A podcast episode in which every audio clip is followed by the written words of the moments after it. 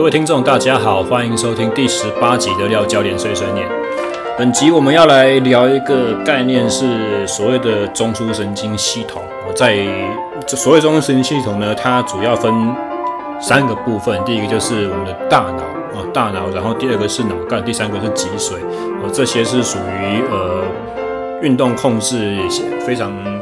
重要的一个神经系统的部位哦，跟它相比的就是末梢神经了，就是跟我们呃运动神经元或者是说运动中板这些东西，或者是一些肌肉内部的一些感觉的受器，然后是感觉受器，包含它可以做动作的感应、位置的感应，然后一些拉伸力道或者是肌肉长度的感应啊，这些其他的神经元，末梢神经呢不在我们今天所讨论的范围之内。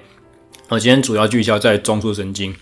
那为什么会讲到这个东西呢？一般来说的话，我们在讨论运动训练的时候，很少会把它当作是一个重要的环节来看待。我们很常会去忽略掉说，其实运动的动作控制哦，你的决策、你的判断。然后还有一些技术的精致化哦，这个都跟你的中枢神经息息相关。那我们今天要来浅谈一下哦，因为这个也不是我个人的专业，只是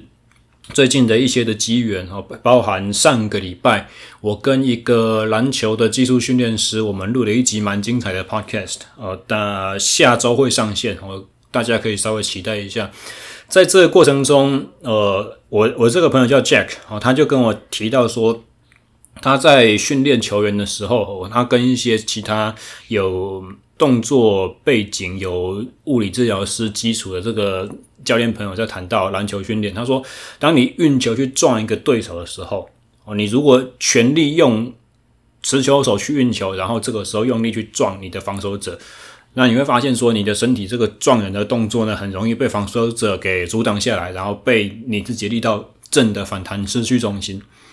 但是如果你呃在同样这个动作，你的运球是轻的、顺畅的、简单的，轻轻运一下，然后这个时候去撞防守者，那你测试的防守者他是用同样的力道来回回撞你的话呢，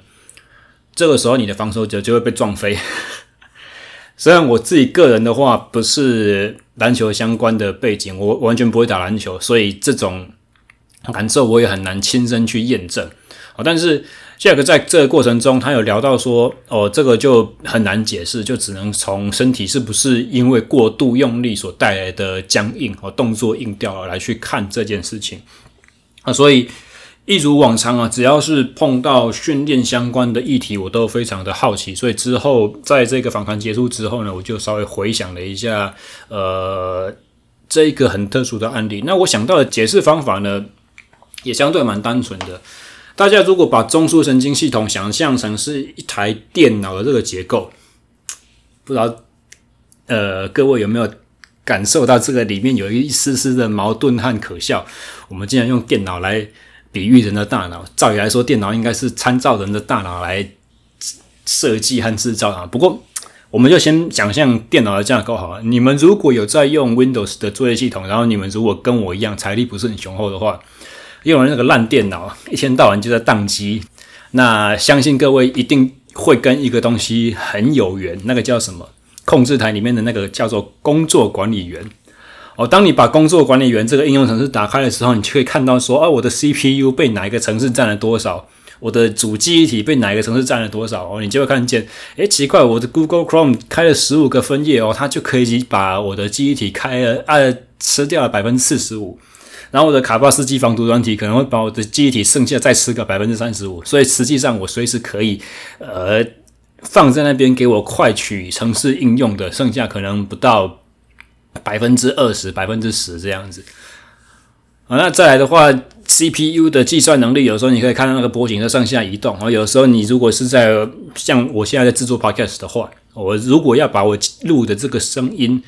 音档转成 MP3 汇出的时候，你把那个汇出的键一按下去，然后你可以看那个 CPU 的那个百使用的百分率，可能就哇往上暴增，保证到百分之八九十这样子。或者是更明显的是，呃，如果你是需要去做一些图形的编辑，哦，你开 Photoshop，你要制造一个，你你要你要做一些滤镜啦什么的，这这都是很吃硬体资源的一些东西。为什么我要讲这个呢？就是当你想象我们人脑，人脑的资源，我们人类的中枢神经系统，它的如果资源也是需要被分配的，也是需要被我目前在进行的一些任务去占据的。哦，如果是以这个概念的话，哦，刚刚我们讲持球运球，然后去撞人这个例子就相对的蛮容易理解哦，因为你们想想看，我现在同时必须要做的是三件事情。第一件事情是大力的去运球，第二件事情呢，是我如果要侧身撞人的话，譬如说我右手持球，我用身体左半边去撞我的防守者，那这个时候是不是我的右脚去推蹬地面，要去产生一个侧向位移的这个力量，对不对？相对的，还有第三件事情，就是当我预期我的身体要发生碰撞的时候，我的整个核心是不是也要稍微稳固？就是预期那个冲击力道要吸收的时候呢，我的一些比较腹横肌啊、腹斜肌啊，这个跟我们中轴稳定所相关的肌肉群，甚至是可能我们颈部的这些力量，我的肩膀和左左左边跟人家碰撞内侧的肩膀。呃，我的一些骨盆底肌、我的大腿内外收肌这些东西，都会必须相对的要去共收缩。所谓的共收缩，就是好像主动肌和节供肌。你如果把动作想简单一点的话，哦，一个关节如果只有一个运动方向，呃，收缩的叫做主动，伸张的叫做拮抗。当我把当我把主动肌和拮抗肌同时去做收缩的时候呢，这个就叫做所谓的共收缩。它的好处是它会稳固这个关节，让你如果没出力的时候，这个关节，你想象我我们在公园里面看见阿嬷在做那个甩手功啊。如果我的前手臂的肌肉全部都没有出力的话，我甩手功是不是很轻一点小动作就可以让我的手腕去做抖动去甩动？这么大幅度的甩动，并不是因为我前手臂的肌肉在制造这个动作，而是因为我前手臂在晃，但是我的手腕是松的。哦，因为这个松的时候，我的整个腕关节就很灵活。那因为我的手掌、我的手指头它本身有惯性嘛，哦，所以当我的前手臂在做一些小幅度动作的时候，因为惯性的拉扯影响，我的手腕关节就会有很大幅度的活动、晃动这样子。然后你再想想看，如果我忽然把我的前手臂肌肉都绷紧了。哦，屈腕肌、伸腕肌，哦，我们这内外旋的这些肌肉全部都共同在处理的时候，我快一个简单讲法讲握拳。哦，你如果把两手的手指手指头都握拳的话，你再去做那个刚刚我们那个甩手功的动作啊，你会发现比较不容易甩动，因为这个时候我握握拳就是征兆了一些我的屈指肌群和屈腕伸腕肌群同时有在出力。你试试看，这同样这个实验，你把你的手拳头握到越紧。一样做这个甩动动作，你的手腕就越不容易甩动。这个叫做所谓的主动肌和拮抗肌共收缩哦，共收缩能够达到关节稳定的效果是在这里。好，为什么要扯到公园里面阿嬷甩手？今天节目好像很跳动，从这里讲到哪里去？从电脑讲到甩手功能阿嬷。重点就是回到我们刚才在讲那个，当你运球要去撞人，去跟人家做一个碰撞的时候。我如果手，因为我手运球很用力，和我脚推动地面很用力，这两件事情如果占据了大脑里面，我们打个比方，百分之七十的控制力道，剩下的话，我的中枢神经系统，我的大脑，我就只剩下百分之三十的神经调控力可以去稳固我的躯干，所以就算你用一样的力道。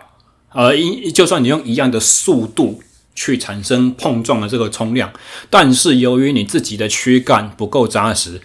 呃，所以我在碰撞的过程中呢，会有很多的能量在你自己的躯干内部去耗损掉，去消散掉，会被吃掉。比方说，我如果肩膀撞到我的防守者胸膛的时候，我自己的左肩膀、我自己的胸椎、我自己的胸腔可能会向右凹折下来，可能会稍微。这叫做 buckle，我稍微扭动歪扭歪一点点，我的胸和腰之间可能就产生了一点点泄力的感觉，我有可能会产生一点旋转形态的动作出现。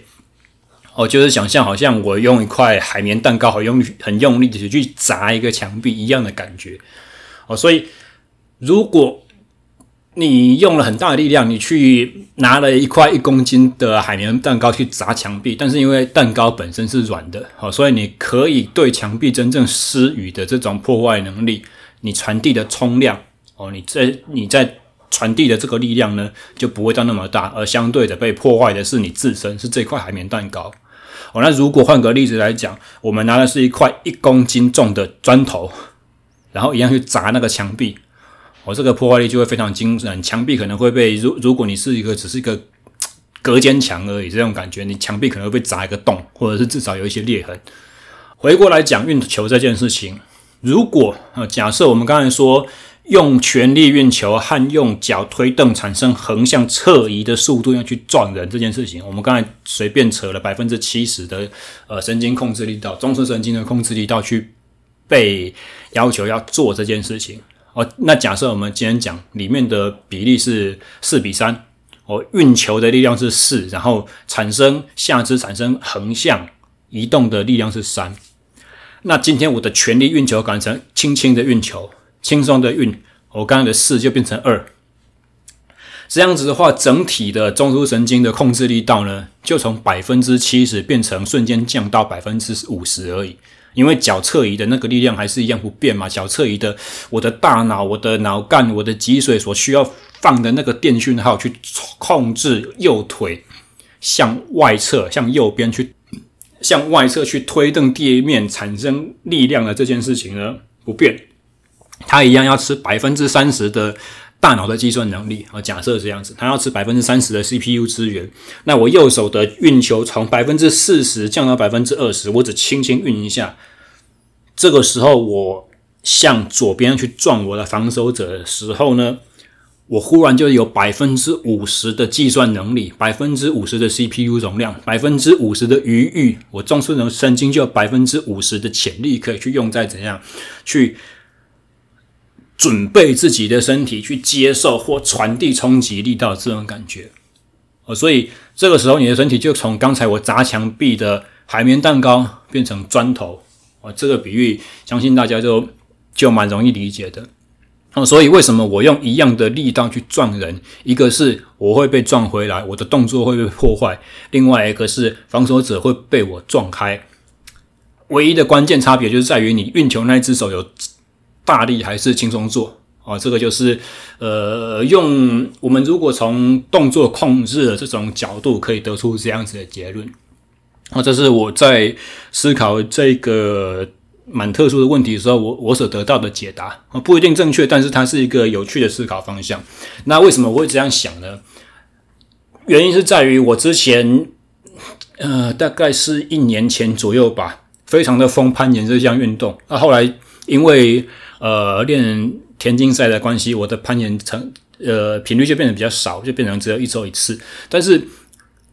刚开始接触攀岩的时候，我有一个非常深刻的印象，就是很多人上了墙之后都变智障。这个是包含我，所以这个字词不代表任何的贬义。但是，嗯，没有爬过的人很难想象，就是有时候我们在呃我们在爬攀岩的路线的时候啊，我们会在底下，会在地上，会先在垫子上去看一下哦，这个点是要出左边，那个点是要出右边，然后哪一个点是设计用来用脚踩的，不是让你用手去抓的。我们会稍微把这个流程全部都先演练一遍，然后再开始上岩墙。那你如果刚开始看看上岩墙之后忘掉了，地地面上可能会有好心的朋友会跟你讲说：“哎，你那个右手是那个点，左手是那个点。”然后呃，或者是明确一点的话，我可能会跟跟人家讲说：“你右脚现在大腿位置那边有个脚点，上高脚去踩它。”哦，你左手呃九点钟方向那边有一个 Gaston 的点，哦，向外去抓，掌心朝外去抓那个点，或者说侧拉的点，你向内抠进来。呃，这种这么简单的讲法，有的时候你的朋友上墙之后，你跟他讲左手的九点钟方向有个点，他会听不懂左手是哪一只手，他会听不懂九点钟方向、十点钟方向是什么意思。你跟他指引说，你的八点钟那边有一个脚点，哦，用脚尖去踩它，他会听不懂八点钟方向要出左脚，为什么？这么简单的事情竟然听不懂，做不出来。其中一个原因，我认为很大的一个原因，可能就在于，呃，因为有时候我们当攀岩爬到自己的能力的极限的那种级数的时候啊，你也许会去有一个很小很小的手点，你必须要只有用三只甚至两只手指头去抓，然后抓的时候，可能那个呃眼点可以让你抓的大小是只有半个指节那么大，然后你要用两只手的加起来可能三四个指节而已，要把全身的体重挂在你的岩墙上面，哦，这是需要出非常非常大的力道，再加上有的时候因为恐惧的关系，当你在精神压力很高的情况之下，你会产生紧张，你全身会出现许多不需要的张力。你面临快要坠落的时候，一些乱七八糟念头全部，你对于不小心掉下来那种可怕的后果，你会在脑袋里面产生非常非常急速运转的那种念头，会占据你很多很多的思绪。这个时候，包含你的力量要控制双手、控制手臂、控制肩膀，还有控制你身体背肌、腹肌，要把自己用很大张力向后打开，把重心向前贴近墙面这些动作。然后那个脚掌的那个鞋尖啊，你光光用一个大拇指的前侧那种呃橡胶要去。踩住一个，你不知道能不能施予更加体重上去，因为一滑掉的话，你整个人就往前岩墙上扑，然后可能膝盖就会撞飞，然后就会浑身是伤这样子。那是一个非常高张力、高精神极度紧绷、非常高压的这个环境。哦，当你的中枢神经，不管你的你感觉，你的外界输入到脑里面的这些讯号是瞬间爆棚。再加上你需要控制你的手，你控制你的背，控制全身上下肌群，你要输出的讯号就这么多，然后还有加上你自主在思考这种脑内风暴在那边旋转，那这个时候你的 CPU 等于满载了，你的记忆体也满载了，那外界给你一些很简单的指示的话，你就会听不进去，会简单到怎样？就是左右不分，方向不分。然后上下不分哦，你的腰左边的腰有一个点，可能连要用手还是用脚去使用那个点，或者是转头看一下那边有没有一个点存在的那种能力都没有，甚至是最差，也许是听进去的字词你都完全无法理解，说他到底在讲什么。哦，这个就是呃我们在做运动的时候一些比较极端的例子。有趣或者是很极端的例子，可以让你理知道说，哦，其实中枢神经系统在我们的动作的控制和呃学习上面，其实是占了非常大的比例。那就这个就造成一个问题了，就是说我们有的时候在探讨说何谓好的训练，何谓有效的训练，或者是一个动作要学得快、学得好，到底应该要从哪个方面去着手？很多时候，像我们在做一些呃教练的。呃，研习啦，体尤其是体能教练，我们在呃学习如何给学员好的回馈，用好的方法，如何让他快速的学习，我们都会把焦点放在所使用的手段上面。譬如说，哦，这个人他是比较需要视觉的导引，所以你就要示范给他看。让他模仿，这个人是比较属于听觉的学习哦，所以你就要用很多的言语去模呃去描述去鼓励哦。有时候我需要拍影片给学生回馈，有时候他需要去利用触觉去引导，他必须要仰赖他的本体感觉，自己知道说受力的情况之下是什么什么感受等等等等等。但是这全部都忽略掉了一个重点，就是说你有没有设计一个好学的东西？你有没有创造一个容易学习的这种心理环境给你的学员去使用？啊，所以怎么样去避免像我刚刚所讲的，在演讲上面僵的僵硬，不知不知不知道如何是好？我是怎么样去克服那种好像呃，不知道大家有没有看过那种？国家地理频道了，还是什么旅游生活频道那种打猎的节目哦？你在晚上出去打猎的时候，你强力探照灯照到野生动物身上，那只鹿可能会惊吓，然后直接看着你这样子，然后瞬间就因为恐惧，所以害怕，不不敢动弹，全身就石化一样在那边那种感觉。要怎么去克服这些情境？哦，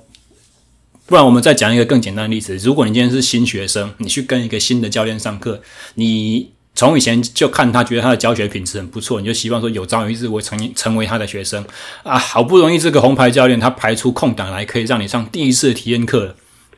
结果你你就觉得说我一定要把教练东西讲的东西全部都学好，我一定要让他觉得我是一个很值得他收下来的学生，这样子，所以你就很多的心思在我要怎么拿出我自己最好这个方面给教练看，结果就变成上课的时候都很紧张、很害怕。他讲什么，你就想说我要做什么，然后下一句话他讲的时候你就听不进去。如何去克服这些状况？哦，以上是一些很简单的，呃，很简单的情境啦，很当做例子给大家去思考。那其中几种方式，第一个就是放松。呃，大家可能会觉得说放松是废话。我以前我在。上一次在也是一样碎碎念的节目，我不是有录一集说你不要那么紧张吗？那一集呀、啊，哦，放松在高张力的环境，譬如说是比赛前，很多时候是光讲没有用，你要去有心理技能、有方法去应对的。但是如果我们只是在一个学习的情境之下的话，放松就很容易达成，很简单。你就是跟教练可以去跟学员打比赛，可以去可以去说笑话。可以故意耍蠢，可以去故意去制造一些错误，或者是反正就是把气氛弄得轻松一点点，让彼此的心理上的紧绷度不会那么的高。包含你的肢体语言，你所摆出来的那种是不是很严肃，或者是一副很道貌岸然、一副很专业的那种样子。都会影响学生，你对学生的那种压迫感。如果你可以把这种能量调低一点的话，让他觉得说，诶，我们好像虽然第一次上课，但是我们就已经认识很久，那种好朋友的感觉。那这时候呢，心理上的紧张程度也会稍微的降低。那这东西蛮神奇的。当你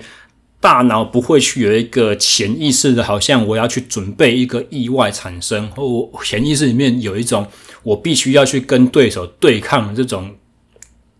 呃，心理准备，当他一被松懈下来的时候呢，某一种程度也有一点像是我们刚才在讲的，你的 CPU 的计算能力哦，你的运算速度，或者说你的呃记忆体的百分比。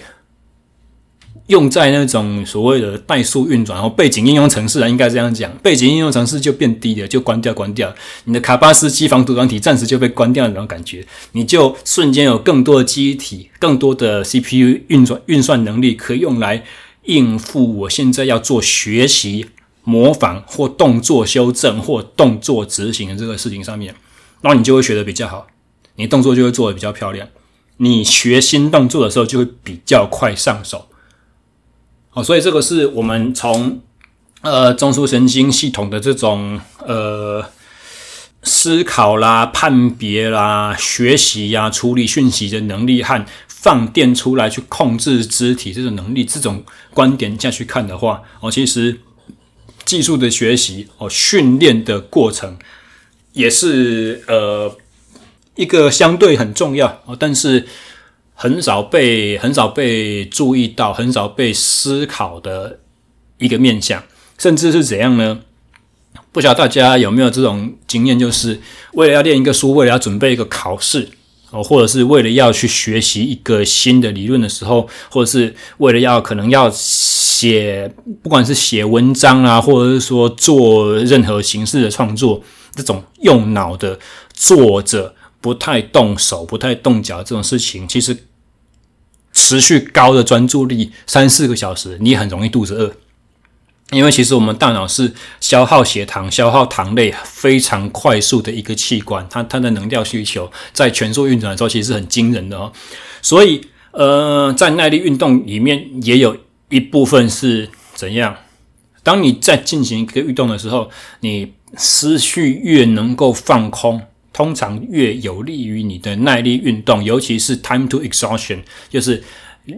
运持续运动某一个强度到你无法继续下去的时候，必须要结束。这个持续时间呢、啊，当你的脑是越放空情况之下，你的耐力运动表现通常会越好。为什么？因为你没有一个大脑在想想东想西嘛。胸康胸胖这件事情其实也是会消耗能量的，也是会消耗体力的。所以，为什么那种现在环法快开赛，为什么环西班牙啦、环意大利、环法自由车赛这种连续二十几天这种，有的时候单一个爬坡要爬很长很长，海拔两三千公尺这种爬坡，你会看见说，诶，平均坡度五趴八趴，这个为什么主将还需要跟在副将的背后让他挡风领旗呢？其中一个部分是因为他们在缓坡上面还是爬得很快啦。还是有一点点那个减轻空气阻力的效果在，但是有另外一个就是你可能会被忽略，就是怎么样？当我不需要主动去面对路况，我不需要去判别前面有多陡、多远之后有一个右弯，前面已经有人攻击出去了，他距离我三百公尺，再过一个弯就会看不见人。我现在要追还是不追？当你把所有这些动动作，所有这些大脑思考和判断的事情，全部都交给你的副手，让他去想，让他去做判断。你唯一要做的就是脑袋放空，眼神放空，跟着我面前半公尺的这个轮子，它加快我就加快，它放慢我就放慢。如果我只需要做到这一点的话，诶，其实光减少思考这件事情上面，也是一个非常有效节省能量的事情啊。所以从我们刚刚一直从。呃，动作的学习到运动表现本身的发挥这件事情上面，其实它都围绕着一个主题，就是你的中枢神经系统的活跃程度。这有很多种不同的层面。第一个就是我中枢神经如果整体的活跃程度，我的强度可以全部提高的话，是不是我可以做的事情全部都拓展，我的能力就往外扩张？那另外一个就是，如果我目前整体的能力是有限的话，哦，现在目前整体能力就是有限，那是不是我就要想办法把我的很多会分掉这些资源的，会抢走我的记忆体、抢走我的 CPU 运算能力的这些背景应用程式、这些后门软体，全部都清一清、清空，让我可以有更多的资源去省出来，专心执行我目前在做的这件动作上面。好，这个都是蛮重要的。那当然还有其他东西啊，就是说，因为我们刚刚有举到了攀岩哦。当你在进行路线观察的时候，你就是在做什么？其实你是在做一个所谓的意识意向训练哦。意向训练的话，其实越熟练做得越好的选手，越能够从这种呃意向上面的练习去获得很多的好处，像包含什么 shadow boxing。哦，拳击手在做空拳的这种练习，他其实不是很随意的出拳去做这些动作，他是想象一个对手站在前面，所以当你看见他在做一些闪避、做一些阻挡、做一些位移挥拳的那些动作，不见得只是任意的把自己学过这些动作流畅的使出来而已，有可能是他看见了面前有一个对手，他出了一个左手刺拳，所以我要把身体向右边点一下，闪避。那可能我要顺着后退去闪这个距离，可能我要去向前去做阻挡或者是近身战斗哦，这个都是意向的练习。那它有一个优势是怎样？它是可以重复的去把一些好的动作去做组合，去做创意的发挥。还有就是你可以用慢的速度跟实战相比较慢的速度，所以对于你的大脑，简单来讲是不那么烧脑了。用相对较低的强度去把一个东西熟练化，用较简单的难度去一而再、再而三的预演这件事情，哦，把你的动作技能在大脑去进行一个预演，相对同时呢，你没有真正的肌肉的能量输出，你不会真正有消耗掉你的氧气和肝糖啊，你不会酸痛，你不会累，你不会那么的喘。啊，这个都是意向训练很好的做法。那攀岩也是一样。当我在路线上面观察上面看到说，哦，定线员定这个样子，他可能是要我右脚上一个高脚，然后膝盖往右压下去，做一个身体的延展。然后我的左手是搭这个地方，从原本是拉的位置，当我身体变高之后，它要顺着转成一个推。这些动作全部都在地上，稍微演练演练过一遍呢，等到你上墙，就好像动作自动执行。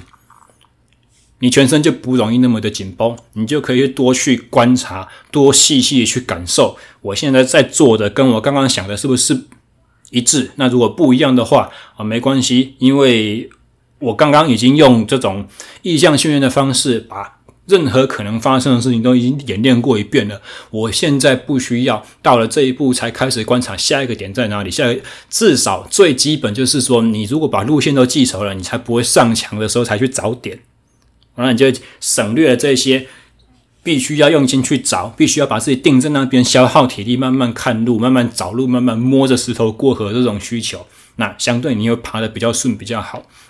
那这个就是意向训练对于呃有效减低你在运动过程中所需要消耗中枢神经的这个能力，是一个另外一个好，第第二个方面，我们如何可以去有效的去应用我中枢神经资源有限的这种概念，去用在你的运动和训练上面，体能训练上面。那第三个呢，蛮有趣的，就是疲劳。这个也是我在跟我的师傅在练拳击的时候无意中发现的。其实以前我骑脚踏车就有一点这种感觉，但是那个嗯概念上面呢，也许不一定是正确的，只是说呃我们感觉会这样感觉。好，因因因因为记得吗？我在节目的过程中一再强调，当我们在做一些高品质的训练。或者是动作的技巧的习得、获得，在学习的过程中，我们都希望怎样？身体的状况相对好，你休息是够的，你不那么累的前提之下，你才学习效果才会好。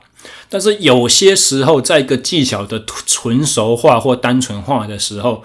我们会变成好像反其道而行。我那记得那个时候，我的教练是在做教我去做呃左勾拳和 uppercut 左左右手 uppercut 的那个动作的修正。他的方式非常的残酷，就是持持续三分钟的连打，一直打，一直打，一直打，打到打到你完全没力，他还是要求你的 power 要出来。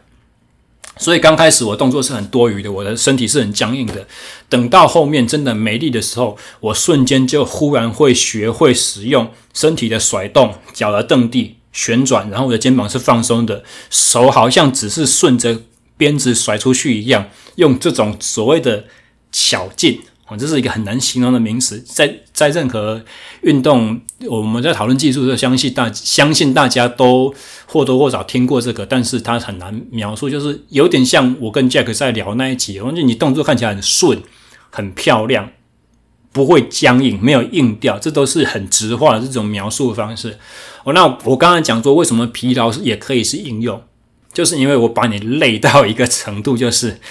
你你你，包含连你中枢神经系统的疲劳程度也在提高了，你的大脑所能够控制的东西已经没有这么多了，所以你只剩下最后一丁点很少很少的资源，你必须要把它专注集中在只有做对一件事情，才有可能呃你的技巧会成功。简简单来讲，当我们在做拳击的手把训练的时候，第一个就是要打到靶嘛，不要 miss 掉嘛。第二就是，当我的训练师用一样的力道去拍击我的拳头的时候，我的声音越响亮，就代表说我的 power 越集中，越有有效去传递到那个靶上面。哦，那如果是像那个 uppercut 的时候呢，如果你的训练师拿着靶够稳的话，你还会有一个震动的力量把它往上弹那种感觉。所以，